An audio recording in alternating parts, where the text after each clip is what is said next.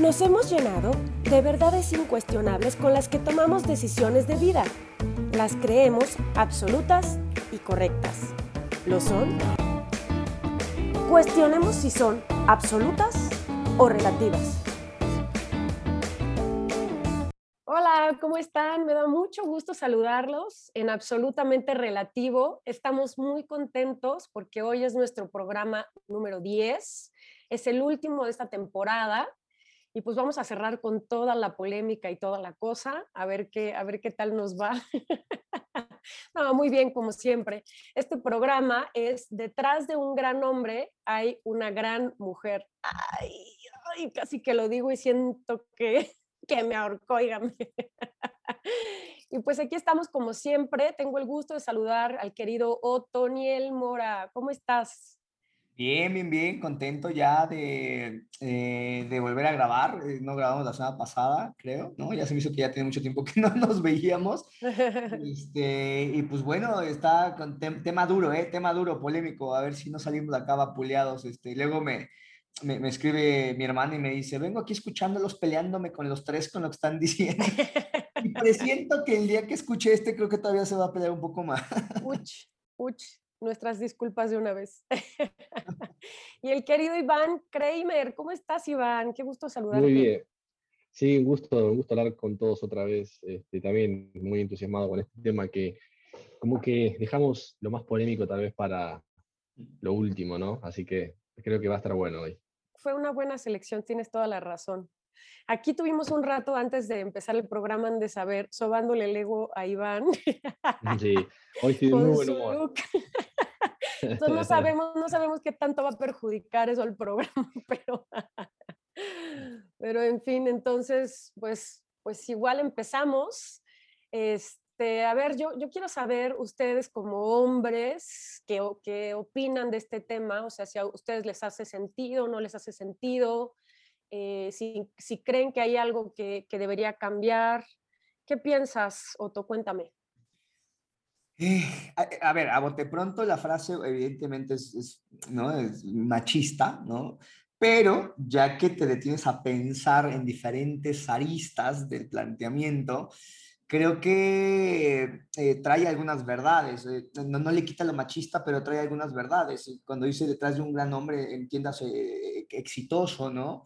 Eh, hay, alguien atrás que evidentemente pues, le estuvo haciendo un montón de cosas que ese hombre no pudo atender, ¿no? No, no, no quita que el detrás de, de, manifiesta un tema de, de dominio, ¿no? De, dejar a la mujer en la parte del tras bambalinas, de haciendo cosas más de soporte para que el otro vaya a la vida pública, a la esfera pública y haga cosas pero, pero hay una realidad en el sentido de que si el hombre puede hacer grandes cosas, pues es porque alguien ha estado haciendo otras, ¿no? no eh, ojo, no, que no se malentienda, me parece que es machista, me parece que fomenta esta idea del dominio y de relegar a la mujer a, las tareas, eh, sobre todo del hogar, pero hay una verdad ahí, es decir, si algo podemos hacer en nuestra esfera pública es porque hay alguien que nos está ayudando con un montón de cosas que nosotros no queremos, no sabemos, no podemos atender, ¿no? En ese sentido creo que hay algo un poco de verdad. Un apoyo. Habría que meterse a ver también el tema del detrás, ¿no? O sea, cuando hablas del detrás, pues alguien podría un poco echarse una maroma y pensar en esta frase como en beneficio de la mujer y decir, es que el detrás tiene que ver con quien mueve los hilos, entonces la mujer mueve los ah. hilos. no, a ver, güey, ya es una pinche maroma. como sobreinterpretando, ¿no? Ya queriéndole sacar algo bueno, sí. ¿Tú qué piensas, Iván? Sí, sí, eh, para mí eh, la frase es, es, un poco capciosa porque, sí, como decía, comparto con lo de Otto, pero creo que el tema está en, en, mujer, o sea, creo que si cambiamos mujer, o sea, ¿qué, si, si eres un hombre y eres homosexual, por ejemplo? O sea, ahí ya está, mal, es, es, inválida. O qué si es una mujer y tiene un hombre atrás, entre comillas, no, su pareja. ¿La mamá? O, la mamá, o el papá, o el hermano, este, o la familia. sí, o, la familia, entonces creo que ahí está el tema.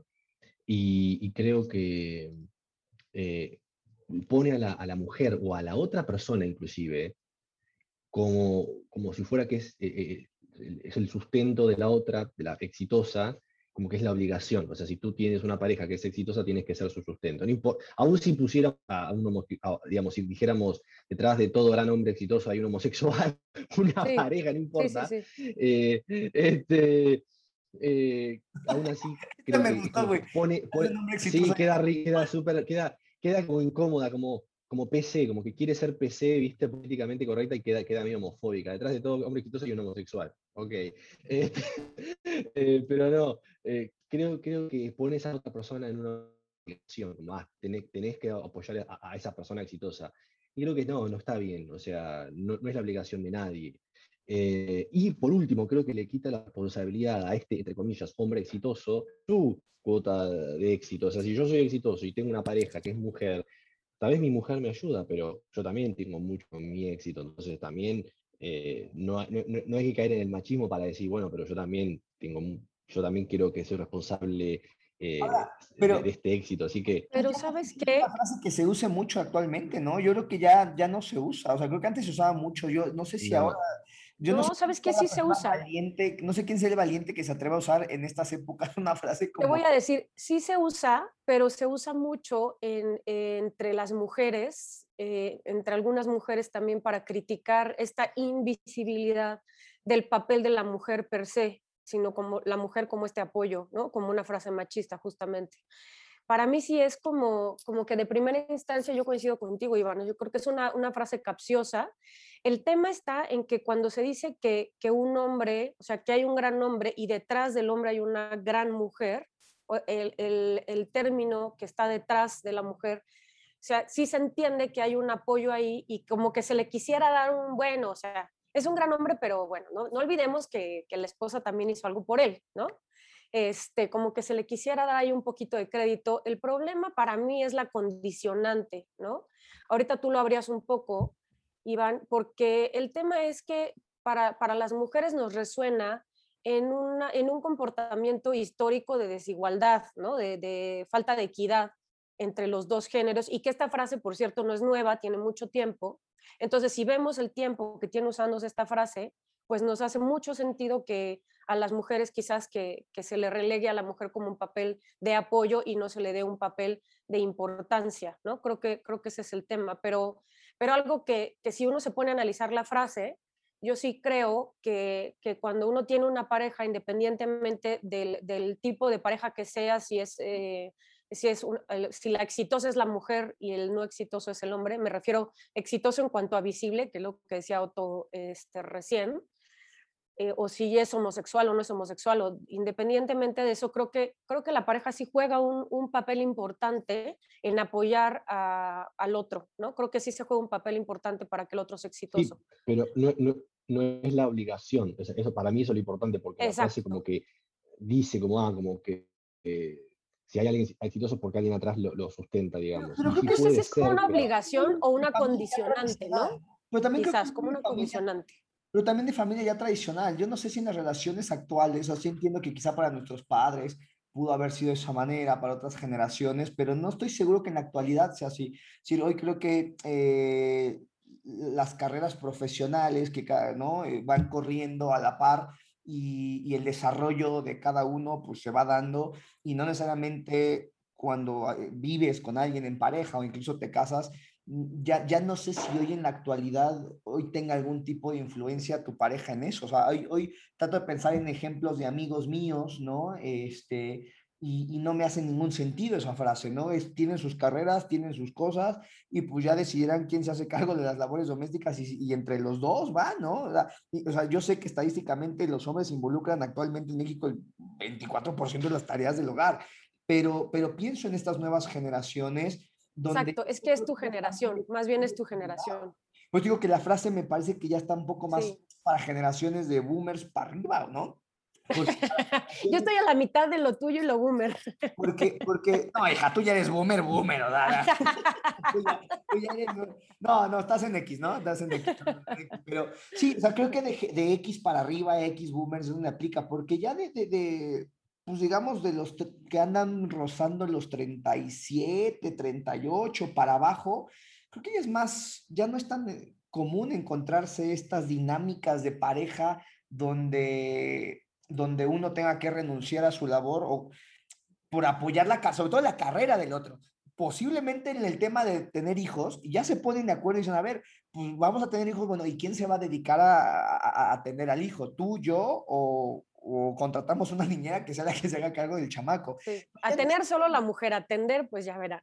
Sí, a nivel de carrera, hoy, hoy me cuesta más trabajo entenderlo, no sé. Yo creo más bien que, que aunque independientemente que sea un tema de generaciones, que en todas las generaciones hay todo tipo de, de relaciones, em, creo que, que más bien es que esta frase refleja la idiosincrasia de una sociedad patriarcal y machista, que ese es el, ese es el asunto.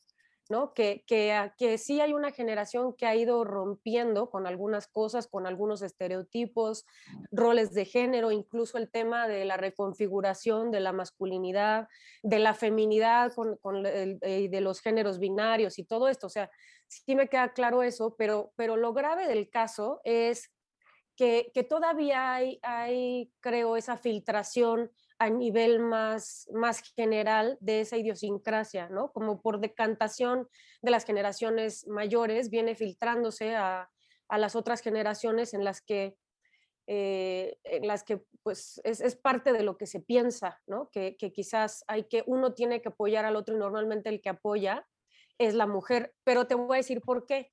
Quizás no hay mucho asunto en que eh, tú dices, bueno, las generaciones de nosotros no, el tema es que todavía en la mayoría de los países del mundo, eh, los hombres ganan más que las mujeres en el mismo puesto, en el mismo desempeño. O sea, sí hay una situación global que influye en que quizás el hombre el que salga a, proveer, por decir así, el que salga a trabajar, a corretear la chuleta, como lo quieran llamar, y la mujer se quede. Por ese, por ese tema de desigualdad, muchos deciden, perdón, por, por eso, porque bueno, pues a ti te va a ir mejor, entonces no deciden por el quedarse atrás, sino a ver a quién le va mejor, pues entonces tú, tú haz lo tuyo y yo me quedo acá en la casa. Creo que, creo que eso es algo que perjudica, ¿no?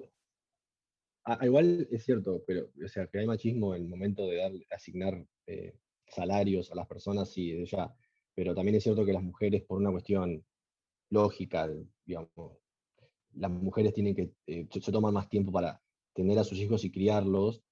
Eh, o sea, no, no, soy en México, pero hay países como en Canadá, donde mi hermana, que le dan un año del salario pago, desde creo que los últimos dos, tres meses, hasta que, hasta los, hasta, bueno, hasta el, hasta el resto del tiempo, por un año. Entonces mi hermana se tomó ese tiempo. Entonces, en ese, ese, mi hermana ese año lo perdió, entre comillas, de trabajo, porque aunque estaba le pagaban el salario todo, eh, ella tuvo, tuvo el chico, lo, estuvo criando, lo estuvo, digamos, eh, sí, lo, estuvo criando al principio. entonces, pregunta, ¿lo perdió te refieres a que, a que la empresa perdió porque ella no estaba o qué perdió ella? Porque ella le estaban pagando y ella es una prestación que ella no pudo seguir avanzando profesionalmente durante ese año porque no, pudo, no pudo trabajar, o sea, la experiencia que pudo haber ganado, la oportunidad, lo que sea. Entonces, suma los hijos que, se puede, que puede tener una mujer, dos o tres, y se, se acumulan estos tiempos donde las mujeres pero por, a ver, yo no culpo a las mujeres, yo estoy, estoy de acuerdo que si una mujer va a tener un chico hay que darle un tiempo para que los últimos tres meses, por ejemplo, y los primeros seis meses desde que el chico nace, creo que a las mujeres se las tienen que dar. Entonces, no estoy diciendo que está mal que una mujer se tome ese tiempo, pero es cierto que si vos multiplicás eso por dos, por tres, la mujer, aunque tenga la misma cantidad de años eh, que otra que un hombre, al mismo puesto, va a tener menos años de trabajo por ese tiempo que pierde. Eso es una, una, está buscando manera que los también hombres tengan también mucho más tiempo, ¿no? Eh, pero no es un año, aquí, eh, es poquito, son 40 días. No, está bien, está bien, sí, sí, está bien. No, yo ya, sé, no, no digo eso como justificación, ¿eh? Porque justamente eso es otra vez lo que fomenta justamente esto que decía Donna, ¿no? Es decir, decir no hay una igualdad sustantiva en ese sentido y entonces eh, se sigue perpetuando. Lo, mismo un poco lo que encierra la frase. Exacto, creo que... Sesgando esa decisión, la brecha salarial, este, más todos estos elementos que incluso a nivel de legislación no fomentan eh, esa igualdad, pues se, se, perpetúa esta dinámica de decir, bueno, pues ponderamos tu carrera en detrimento quizá de la, de la, de la mía, ¿no?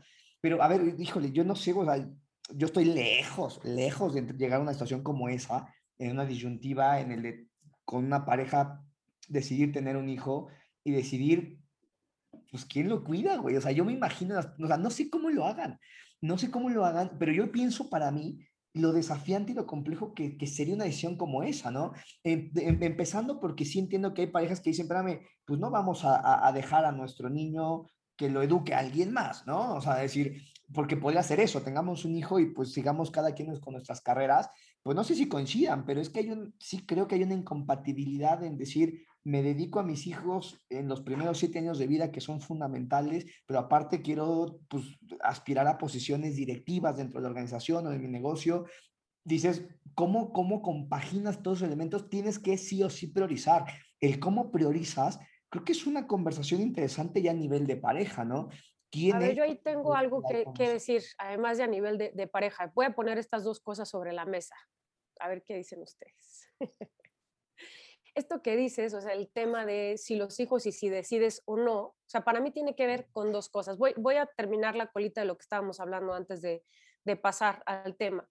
Decías, Iván, que la mujer se pierde, o sea, como que se pierde este desarrollo profesional si se le da un año. Aquí a la mujer se dan 40 días.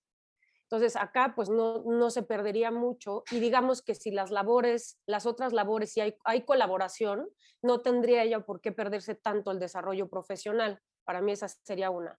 El tema es que en la lógica vorágine capitalista, que no es que esté yo en contra que sea socialista ni nada, pero claro que lo veo, por ejemplo, también influye el que muchos patrones, muchas personas que contratan, prefieren contratar a un hombre justo para no tener que dar el tiempo de prestación a las mujeres, o sea, el tiempo en que ahorrarse el tema de del ausentismo laboral porque la mujer está embarazada o, o acaba de parir, que esto se puede solucionar perfectamente con lo que dice Otto, aunque, o sea, que a los hombres también ya se les va a dar este, este tiempo. Pero, y, aquí conecto con lo que dices, Otto. El tema es que que no se, le, no se ha visto el hombre, o sea, no se le ha dado al hombre la oportunidad de paternar, me parece eso. Yo creo que, o sea, como, como al ver que, la, que es un rollo de la mujer, también al hombre se le ha quitado, o sea, también este, yo creo que el machismo y el, sistema patriarcal y todo esto, o sea, yo creo que es algo que afecta a los dos, porque se ve como normal que sea el rol de la mujer maternal y las mujeres nos, nos quejamos de esto y decimos, oye, pues qué mala onda, o sea, cuando el hombre dice te ayudo, uno dice, oye, pues no me ayudas, también es tu hijo.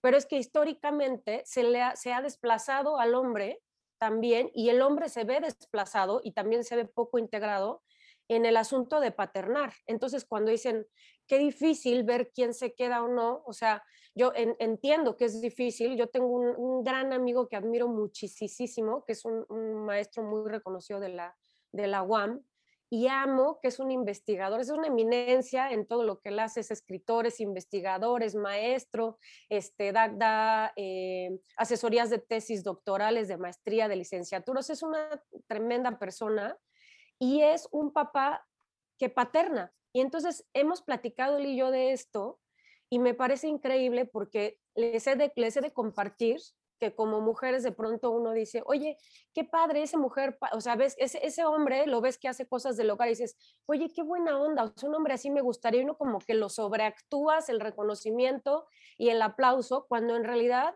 no es solo su obligación, sino que es un derecho que los hombres se han estado perdiendo.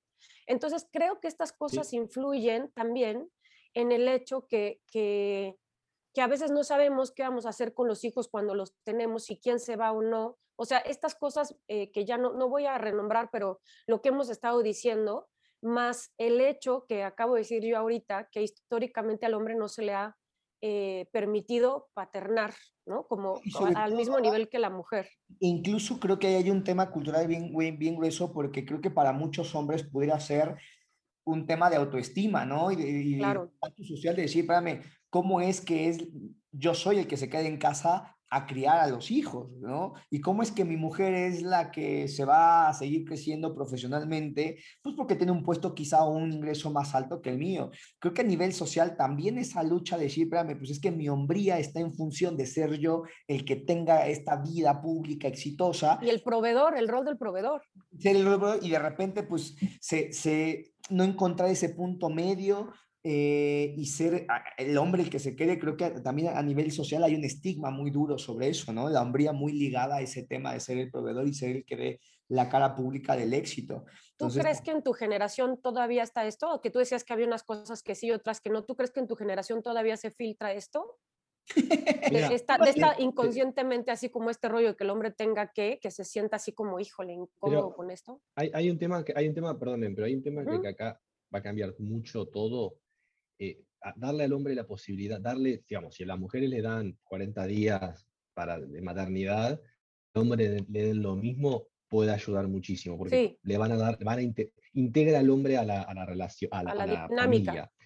Eh, exacto, si no es como que se lo segrega al hombre y el hombre se queda sin opción, dice, bueno, pero no, no puedo tener tiempo para estar con mi hijo, me tengo que ir y mi mujer tiene tiempo, aún si yo quisiera no puedo, entonces es como que se, se, se eterniza este, esto que estamos diciendo, es cierto, pero otro tema fundamental para mí es el trabajo remoto, que se ha visto, yo lo vengo haciendo desde, hace 10 años, pero con este tema del coronavirus y con la tecnología que hay hoy en día, cada vez va a ser más fácil trabajar desde la casa, entonces, aún si una persona trabaja full time desde su casa, que pueda tener al hijo, que bueno, yo me tomo dos horas y estoy con el chico y vos trabajás, después yo, digamos, más vos dos horas y vamos viendo cómo hacemos, va a ser más fácil que el hombre se integre porque va a estar en la familia, va a estar en la casa, entonces va a ser más fácil. No digo que eso después no vaya a, seguir, porque sí, yo sé que va a seguir, pero va a ser más fácil puede sumar. que aquellos hombres que quieran estar, o sea, va, va, a sumar y puede romper bastante. Ahora, no digo que va a ser la solución, porque no, pero nos va a cambiar bastante a nuestra generación, creo yo. Sí.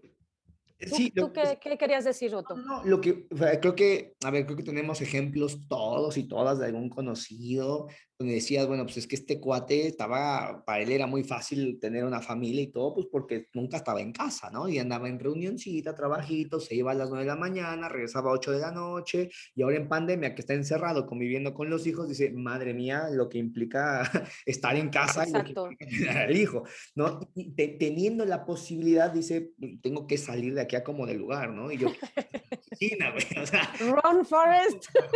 A mí no me pongas en, en home office porque no, es una locura. Así creo que socialmente todavía está este, este, este estigma, coincido completamente, firmo abajo de todo lo que acaban de plantear ustedes. Creo que el tema de, de poder en pareja decidir cuando construyes una familia, cómo, se, cómo cambian las prioridades, en beneficio de un proyecto juntos, creo que ese es el tema, ¿no? Ahí está el tema. Sí creo que hoy, hoy las, las generaciones más jóvenes, creo que esa conversación la tienen mucho más abierta, creo que es eh, con muchos más elementos que les pueden ayudar a tomar una decisión más consciente, sin tanto prejuicio. Creo que todavía está, todavía está, creo que tenemos muy arraigado esta mentalidad del hombre es el que da la cara pública y, y el éxito público y la mujer está atrás, pero me parece que hoy la conversación se abre de una manera distinta. Lo que yo sigo diciendo es qué desafiante ha de ser esa conversación, ¿no? Te digo, de la gente que nos está escuchando, ustedes... Lo es. Dona, quizá tú eres la, la, única de nosotros tres quien ha tenido esa conversación en algún punto. Y Lo es. No sé qué tan consciente fue, cómo se decidió, cómo, pero yo me imagino que ha de ser una de las grandes conversaciones de la vida cuando estás en pareja y que construir una pareja, ¿no? Te voy a decir, yo creo que sí, es una de las grandes conversaciones que hay, que sí o sí hay que tener, sobre todo ya con la apertura que hay en este momento. Yo te voy a decir a mí qué pasó. Yo, yo creo que hice unas cosas bien y otras mal, hablando de mí, ¿no? O sea, en el tema de pareja, este, recuerdo, pues ya les, les he contado esa historia que yo casi, casi hice la primera comunión y me casé al mismo tiempo. este, me casé muy chava y bueno, yo siempre he sido como muy echada para adelante y haciendo muchos proyectos, reactiva, movida, así. Y me acuerdo que, bueno, pues me embaracé, nos casamos y todo parecía muy romántico y toda la cosa. Pero bueno, eh, estaba yo por entrar a la universidad y él estaba estudiando. Entonces, bueno, si era una cosa como de equipo, de apoyarnos de equipo. Y sí platicamos el tema de, este, o sea, él, sí me dijo a mí, pues sí quédate tú con la, o sea, sí hazte cargo tú de, de, la hija, en aquel momento solo teníamos una, este, porque él trabajaba y estudiaba. Entonces sí fue un deal que hablamos, porque, porque era una cosa complicada, todavía él regresaba y tenía que estudiar algunas cosas y bueno, pues así. Este, me acuerdo que yo hasta iba y lo escribía a la universidad y hacía algunos trámites porque pues estábamos muy chavos. Pero con el paso del tiempo nos fuimos corrompiendo muchísimo y, creo que no tuvimos la, influencia y yo creo que yo no tuve tampoco la claridad para, para, renegociar estas cosas, porque con el paso del tiempo se fue afirmando el hecho de que era algo que me tocaba a mí cuando ya no, o sea, ya no hicimos una renegociación, digamos, ¿no? Ya no hicimos un replanteamiento.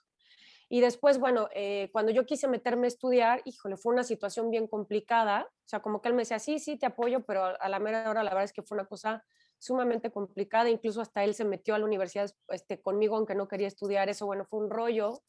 Al final este, se salió porque no era la carrera que quería estudiar, pero fue una situación complicada eh, eso, ¿no? Eh, y luego, bueno, gracias. O sea, lo bueno es que ahí teníamos a mis papás que nos ayudaban con mi hija, la grande, a recogerla una hora del, colegio. Yo podía ir a la universidad y tener algunos trabajos eh, haciendo de, eh, de, decán y modelo y así, ¿no? Los fines de semana y pues nos permitía, con la ayuda de la familia, de pronto apoyarnos con esto. Pero fíjate, eh, yo sí, ahorita que preguntas esto de la conciencia, este, recuerdo que nosotros fuimos avanzando y yo, y pues seguí yo como desarrollándome y de pronto él en un momento dado estaba un poco como estancado, ¿no? Estábamos muy jóvenes y él se sentía muy estancado. Y, y entonces me acuerdo que me decían, es que tú, es que tú eres como que la que lo opacas, ¿no? O y él me comentaba eso. Y en algún momento también me decía, es que tu personalidad es abrumadora y como que no, tú eres la que no lo dejas crecer quizás eres muy dominante, quizás, y él necesita como, bla, bla, bla. Entonces yo me compré un poco ese rollo a raíz de que él y yo tuvimos una separación y, este, y entonces yo vi que eso, que eso le estorbaba a él para crecer, o sea, eso fue lo que yo interpreté, ¿no? Que él no se podía manejar. Y entonces en pro de la relación, yo hice conscientemente esta decisión de, de dije, ok, voy a dejar de, digo, de, pues a lo mejor sentirme un poco más opaca, florecer menos, no sé, no sé cómo se diga, para que él tenga la oportunidad de no sentirse que, que, yo, lo, que yo lo aplasto, porque ese era como el tema, ¿no? La mujer que aplasta, que dije, suena horrible, yo, bueno, pues ok. Y yo sí tomé la decisión en mi fuero interno de decir, ok, lo voy a apoyar. Y se lo comenté a él, este, él quería hacer cosas de foto, eh, apenas empezaba y entonces dije, bueno, pues ok, adelante, ¿no? O sea, eh, te apoyo y fue con la familia una cosa tremenda porque nadie quería que dejara sus, sus trabajitos eh, que tenía, porque ganaba, digamos, a, a, la quincena, ¿no? Y esto iba a ser como una aventura, yo ya les he contado de esto en otros programas y entonces finalmente yo decidí apoyarlo y la verdad es que él creció mucho en ese tiempo. O sea, yo me, dediqué también a apoyar con la casa y en cosas de la empresa, pero en un perfil mucho más bajo y sí creció mucho él. Y para mí fue un reforzamiento de que la fórmula funcionaba. Entonces, hoy en día, o sea, más, más adelante, pasado, pasado el tiempo, como que yo dije, bueno, pues ya está la empresa bien, tú ya estás, eres súper guau, pues ya estuvo, ¿no? Ya estás en el top 5, ya, no necesitas más apoyo, o sea, yo por eso digo que yo sí me compré este asunto, pero fue un rollo el cambiar, eh, el, que, el que yo tuviera el apoyo de parte de él para hacer lo mío, porque él no quería que dejara yo este rol, aunque las hijas ya están grandes. Entonces, fue, fue una cosa muy difícil hasta que llegamos a la ruptura por otras cosas, no nada más por eso.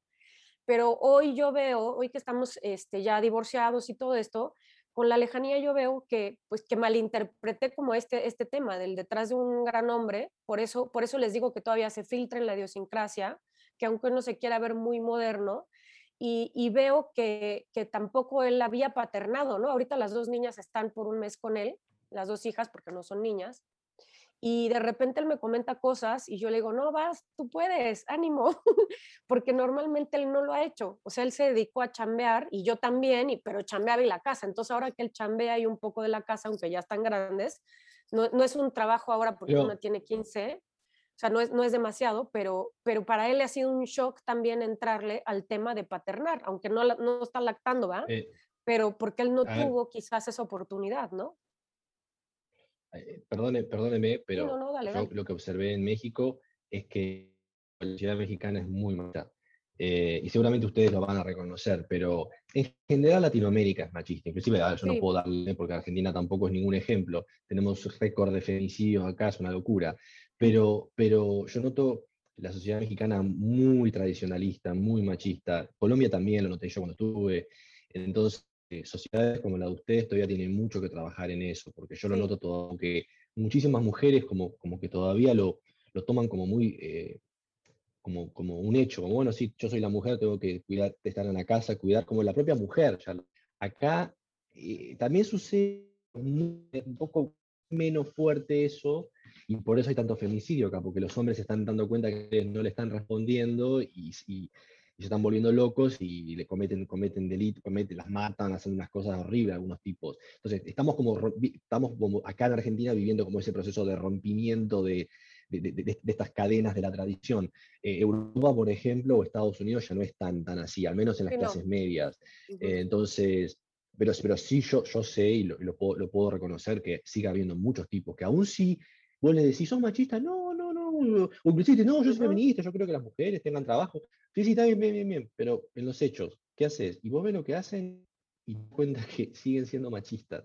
Eh, conozco muchas personas que, que, muy cercanas a mí, que vos los ves, los escuchás y, ah, genial, y los ves y decís, you're full of shit, eh, me estás mintiendo. Sí, sí, sí, o sea, después a la larga como que sigue, vos lo, vos lo seguís viendo que esa persona sigue, sigue esperando que la mujer sea su sustento. Entonces, creo que es un tema muy fuerte todavía eh, y, y, creo que vamos a seguir viendo esto, aun, aun, cuando creamos que no, yo creo que sí, todavía lo es. Pero a ver, por ejemplo, yo les pongo sobre la mesa algo. Este, yo, yo veo, no sé, no sé si en todas las sociedades es así, pero en esta sociedad, en México, normalmente el papá no está. O sea, o el papá, siempre hay un rollo, no, no les estoy tirando a los hombres, más bien escuchen a lo que voy. O sea, o el papá dejó a la mujer, este, o es alcohólico, o trabaja todo el día, o tiene otra familia, o sea, siempre hay un tema con el papá. Entonces, yo no sé si, si también es este asunto, o sea, me trato de pensar varios ángulos, ¿no? Si también es este asunto que el hombre no está metido en esta dinámica de paternar desde el inicio y quizás no hace este vínculo eh, con, con, los hijos o con la familia como la mujer sí lo hace. O sea, también debe ser eh, asunto de, claro, de la, de la idea de que la mujer se queda con los hijos y todo esto, pero pero no sé si, si también tenga que ver, no sé qué piensen ustedes, el tema que el hombre esté desplazado históricamente por la idiosincrasia, por él mismo, por la sociedad, del tema de paternar, que sea el que más falta en una familia que la mujer, no sé qué piensan. No, así es, o sea, o sea, socialmente así, históricamente así ha sido. Yo, yo creo que un poco el tema pasa por la conciencia con la que se toma la decisión, ¿no? Y, creo que es un poco regresar a lo que hablamos hace rato. Si, eh, si es por común acuerdo y también desde común acuerdo desde la sensación de es que te toca a ti. Yo creo que, a eso me refiero con la decisión consciente y la conversación consciente de cómo cambian las prioridades. Creo que, creo que esto que estamos hablando es mucho en el contexto de crear y construir una familia, ¿no?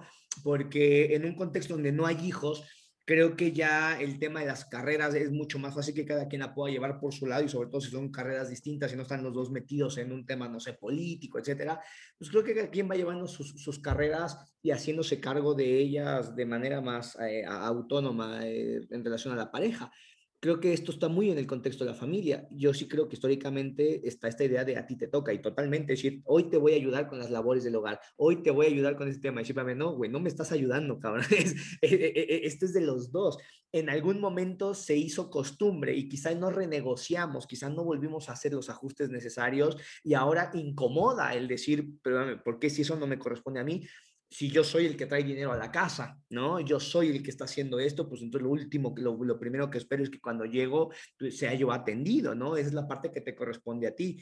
Y se ha asignado más a un tema de género, creo que de manera equivocada, pero creo que el tema pasa por la conciencia y no, no veo que eso esté mal si así lo decide en, en, pareja ah, y en conciencia si en conciencia la mamá dice, yo quiero priorizar en este momento de mi vida, dedicarme a los hijos en detrimento de mi carrera y en pareja deciden que así sea, bueno, está bien. Creo que el tema es cuando la mujer dice, espérame, ¿qué pasa si no soy yo la que quiere renunciar al tema de, de, la carrera? ¿no? Eh, ¿Cuánta defensa hay por parte del hombre? ¿Qué tan dispuestos estamos como hombres a poder aceptar ese, ese, ese priorizar nuestra familia, el hogar en detrimento de la carrera? Creo que también pasa por un tema a veces de tener un hijo sin considerar todas estas implicaciones, ¿no? creo que también eso lo complica. Eh, yo soy un convencido que cuando estás en pareja eh, y, decides casarte, por ejemplo, tener, eh, tener hijos, es un poco renunciar a tu proyecto de vida particular para construir uno juntos, ¿no? Y, ahí sí es donde van a surgir todas estas ideas que traemos muy arraigadas del machismo y del dominio del hombre. Sí, es, es, correcto. Es que, ¿sabes qué? O sea, un poco lo que yo ponía sobre la mesa es que, que, que hay cosas que pasan por, cuando hablo de idiosincrasia y que se filtra acá, es que hay cosas que pasan por la inconsciencia, o sea, uno no está consciente que estás actuando conforme al patrón que tienes heredado. Claro, sí está a las creencias. Está normalizado. Entonces, por ejemplo, para mí, este, fue padrísimo el hecho de decir, bueno, pues, o sea, no que yo me quedara en mi casa nada más como ama de casa, que tampoco he visto que eso sea nada deplorable, al contrario, em, pero, pero a lo que voy es a que digamos que de forma inconsciente yo aceptaba que esto era así, como decía Iván, o sea, como bueno, es así, me toca, venga, ¿no? Entonces ya por eso no hubo ni siquiera una renegociación de esto. Y creo que, creo que el problema es ese, cuando tú dices, bueno, si, si lo platican, pues está padrísimo porque ya quedan los dos. Y yo digo, es que sí tienes razón, el tema es que aún platicándolo, todavía queda ese rezago y esa, ese, digamos, como esa arenilla en el fondo del vaso en el que quizás, aunque lo platiques, aún estás decidiendo influenciado por, por, estas, por estas creencias, ¿no? Que hay una forma de comportarse que es mejor y que además, te lo puedo decir en mi caso, recibí varios eh, refuerzos positivos externos. Y nuestra familia era, wow, es que aparte se ven muy bien juntos y las hijitas y el perrito y ustedes y él y tú y bla, bla, bla. Y bueno, ¿no? Entonces, eh, a mí no me molesto en ningún momento dado ser la esposa de, o sea, como, que en mi círculo yo tengo, soy yo y no me molesta ser, haber sido la esposa de. Pero, este, pero bueno, sí creo que hay una, una situación que, que invisibiliza estas cosas porque uno está acostumbrado, como dices, a normalizarlo, ¿no? Ahora veía en el caso este que de lo, de lo que planteabas, pensaba, eh, me recomendaron un documental que está es habitación, ah, no me acuerdo, pero bueno, habla de este que fue presidente del Fondo Monetario Internacional, el francés Dominique Strauss-Kahn, y cómo él, este, o sea, en el documental están hablando de él y cómo él hizo su, su proyección de la carrera política para llegar casi a ser presidente de Francia. Eh, y la verdad es que tenía una carrera política brillante, se hizo de una buena personalidad, de carisma, o sea, la verdad, mucha gente eh, lo apoyaba. Le aguantó y lo que la esposa le aguantó y cómo. Las tres, las tres, sí, esposas. las tres esposas, sí, las tres. Pero además deja tú la aguantada, sino, o sea, lo que hablan ahí en el documental que está muy interesante es que hablan de la, justo de la gran mujer que está detrás del gran hombre, como estas mujeres que fueron eh, indispensables para la proyección personal, eh, bueno, para la proyección política de él. Entonces te hablan qué le aportó cada mujer, cómo se fue divorciando, fue dejando a otra y así.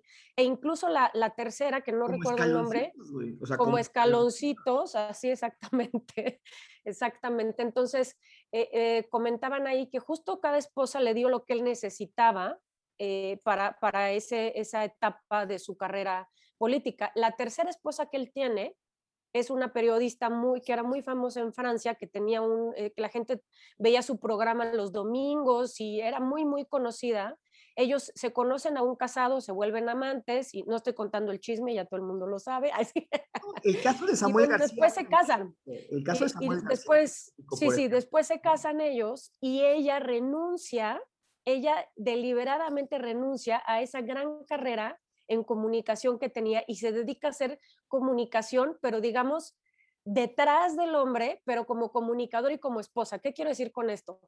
Hay muchas carreras, hay muchas eh, profesiones que nosotros hacemos y que estamos detrás de las personas y eso no nos molesta. O sea, los que somos consultores, los coaches de fitness, este, lo que quiera, hay mucha gente que hacemos, los productores, hacemos gente cosas para que otra gente brille y no nos moleste nada. Ella deja su proyecto para proyectarlo a él, entonces, fíjate cómo en una sociedad como la francesa, que, igual yo siento que nos llevan este, algunos añitos en el tema este de quizás de, la apertura de que la mujer sea más libre, de, los roles de género, no sé, me da la impresión, pero no lo sé, este, siguen pasando estas cosas en favor de que, de que la pareja se, sea proyectada, ¿no? Incluso hasta la renuncia. Entonces, bueno, véanlo y ya se los dejo ahí para que ustedes comenten el tema, pero igual decías de Samuel, ¿no, Otto? Sí, sí, sí. Bueno, un candidato este, mm, polémico, como la gente que vota por él.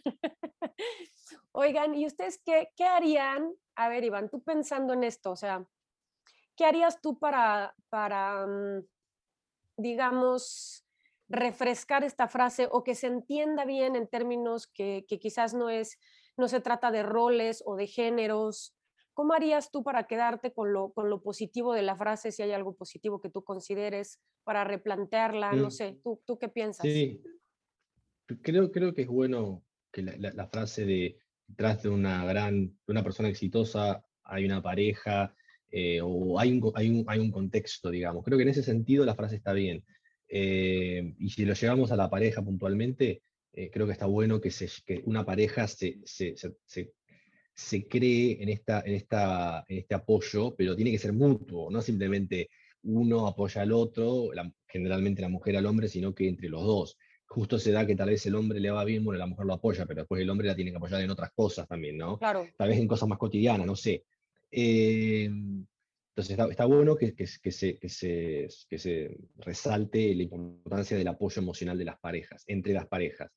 Eh, pero no tiene que ser una obligación, ni, tiene que ser algo que se debe hacer ciegamente, eh, ni, uno debe esperar que el otro lo haga. Debemos eh, estar abiertos a que nos cuestionen, nos, nos, nos pregunten, o sea, ¿te parece que esto está bien? O no sé si esto, es, digamos, como uno a veces está tan metido en algo, uno no ve las cosas que uno hace y esta otra persona que está desde más, eh, desde más, eh, desde más eh, afuera de la posición de, esta circunstancia puede ver con más altura todo y decir, mm, me parece que vos esta persona que, estás, con la que estás trabajando me ha dicho que no te gustaba tanto, ¿qué pasó? Y, te, empiezan te empiezan como a encontrar y uno debe estar abierto a eso, porque estos otros ojos no son tanto de que te quieren minar, eh, el éxito, sino que te quieren ayudar a que, a que puedas prever algo, eh, un problema eh, en el futuro. Y obviamente, si uno ve que la, pareja realmente lo está minando, bueno, uno tiene que también decir, pará, yo, yo estoy haciendo esto, me vas a apoyar, bueno, pero yo quisiera que me apoyes, y, bueno, y que se negocie, está, está bien, para mí, al menos, al menos se tiene que negociar. Después, si, si, no se da el apoyo, bueno, ahí es otro tema aparte y, es un tema de pareja, ¿no?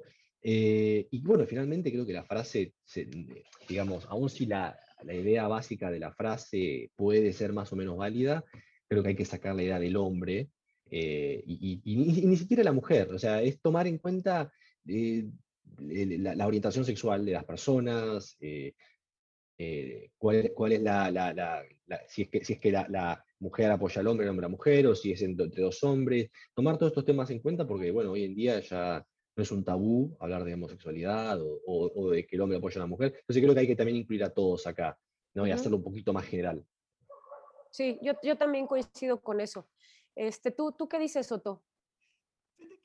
Si bien lo llevamos mucho en, el podcast al terreno familiar, eh, creo que la frase pudiera plantearse, coincido con Iván, no como detrás de un hombre o una mujer, sino detrás de una gran persona, porque aparte la frase dice gran persona, ¿no? Gran, gran hombre. Entonces, sí coincido que detrás de una gran persona hay un contexto, ¿no? Eh, que forjó, que formó, que impulsó. A mí me cae un poquito en el hígado cuando hay gente que dice, es que yo me forjé solo y yo nunca le pedí a nadie. Decir, a ver, güey, no es cierto. Siempre hubo alguien que te apoyó, hubo alguien que te abrió una puerta, que te recomendó. Siempre personas exitosas en el contexto que sea. Quizá no fue la mamá, quizá no fue el papá, pero alguien te apoyó, alguien te recomendó, te abrió una puerta, creyó en ti. Entonces siempre hay un alguien eh, al lado atrás, a veces, enfrente. Encima. Encima, muchas otras veces. Todas las reposiciones. Entonces, pienso que, que sí, es decir, eh, creo que donde hay una gran persona, creo que hay un contexto que lo posibilita. Creo que hay relaciones que te habilitaron, que te impulsaron, que te inspiraron y, no necesariamente, y sin duda atrás de ti, en tu formación, en tu impulso, en personas que sin duda se sacrificaron en algún momento para que tú pudieras hacer, lograr algo, pero también a tu lado, acompañándote y también enfrente, enseñándote, desafiándote, eh, siendo motivos de inspiración. Creo que desde esta perspectiva mucho más holística, más sistémica, es entender que las grandes personas se forjan en relación con otras grandes personas y que hay gente que hace sacrificios, sin duda. Creo que es importante esta parte de la gratitud, de entender quién estuvo ahí, quién te apoyó, quién te impulsó, quién se sacrificó en ciertos momentos. Eh, me parece que es quizá una parte más sana de entenderlo y de mirarlo y no esperar que tu pareja, no esperar que tu mamá, no esperar que tu papá terminen haciéndose cargo y renunciando a su vida en aras de que tú tengas éxito. Y yo hoy sigo viendo, sí, gente que no es tan joven, que sigue esperando que mamá o que papá se sacrifiquen en su vida para que uno resuelva, uno haga, y eso me parece una aberración, ¿no? Eh, ahí está un poco la invitación. ¿Quién estás esperando que, que, sacrifique cosas de su vida por ti? ¿Quién estás esperando que se sacrifique, que deje cosas y, haga un poco al lado su vida para que tú logres, para que tú crezcas, tú hagas? Y creo que esa pregunta, el llevárnosla, me parece un ejercicio de hacer conciencia, ¿no? Eh, para no estar esperando que eso suceda, ¿no? Sacrificios de otros en beneficios de nosotros sin que la otra persona conscientemente lo decida. Y es más, aunque la otra persona lo decidiera, hay un momento que dice, espérame, no, a ver, ya no, no, no necesitas tú sacrificarte o renunciar a tu vida para que yo crezca, yo haga. Eh, creo que ahí está el tema. Claro, me, parece, sí, tienes toda la razón, concuerdo con ustedes. Creo que, creo que la otra óptica es... Eh, pensando en el, en el, contexto de pareja, que es lo que, lo que se entiende en la frase, yo sí creo, creo que si no es en el contexto de pareja, claro que, que hay mucha gente que ha sembrado para que tú seas quien eres. Y creo que uno toma las decisiones eh, quizás correctas o incorrectas, pero sí hay mucha gente que, que siempre nos apoya y en eso estoy de acuerdo. Creo que en el contexto de pareja entiendo también que no es nada más, o sea, refiriéndome a la frase en sí, a, que, a, que, sea el tema de género, como decías, eh, Iván, y a que tampoco sea una obligación, como decías, Otto, ni que se esté esperando. Pero me parece que sí es importante si uno piensa en el, en el reconocimiento que, que, las, que las personas, las parejas como equipo se merecen. ¿no? Creo que cuando uno está aunque estás en pareja, aunque cada uno tenga su trabajo individual, independientemente si tienen hijos o no, su proyección profesional individual, siempre hay una parte de, ser recíproco y de, y de caminar juntos hacia un mismo proyecto, aunque, o sea, vas caminando en tu, en tu senda quizás, pero una pareja no va a funcionar si no hay un proyecto en común. Y en tanto que ese proyecto común eh, nos junta, para mí nos hace un equipo, eh, a lo que tengamos en común. Creo que, que en las parejas eh, me parece que es bueno el reconocimiento, es bueno entender que si hay, si hay una cierta grandeza en uno de ellos, es que esa grandeza es en equipo, no es una grandeza individual. Me parece que eso sí es, sí es importante. Quizás la palabra estar detrás eh, tiene otras connotaciones eh, no tan buenas para la frase, pero si dijéramos, bueno, detrás como el respaldo o el equipo, si lo cambiáramos por eso para quitar esa connotación, me parece que, es real. Creo, para mí la frase quizás quedaría como que la grandeza personal, porque también es que de gran, gran una gran persona, no sé, también como que no sé. a, qué, ¿A qué nos referimos con una gran persona? ¿no? Pero bueno, lo que vayamos a calificar como la grandeza personal, la grandeza personal es una grandeza de equipo cuando se tiene pareja. Me parece que yo lo, lo podría plantear así. Y, coincido con ustedes en el tema de, pensar qué nos ha traído eh, a ser quienes somos y a observar también la grandeza de las personas que, están, digamos, en el foco, pero también de la gente que está alrededor suyo, que ciertamente son personas que abonan para, para esa grandeza. Así que, pues bueno, yo creo que hablamos bastante del tema. interesante, la verdad es que sí hay que tener cuidado con estas cosas porque las decimos en un contexto que puede ser doloroso, que puede ser cierto en un, mal sentido. Así que, pues bueno, por, eso estamos haciendo estos programas, para replantearnos, para desmenuzar y para ver qué, de qué se tratan estas cosas realmente.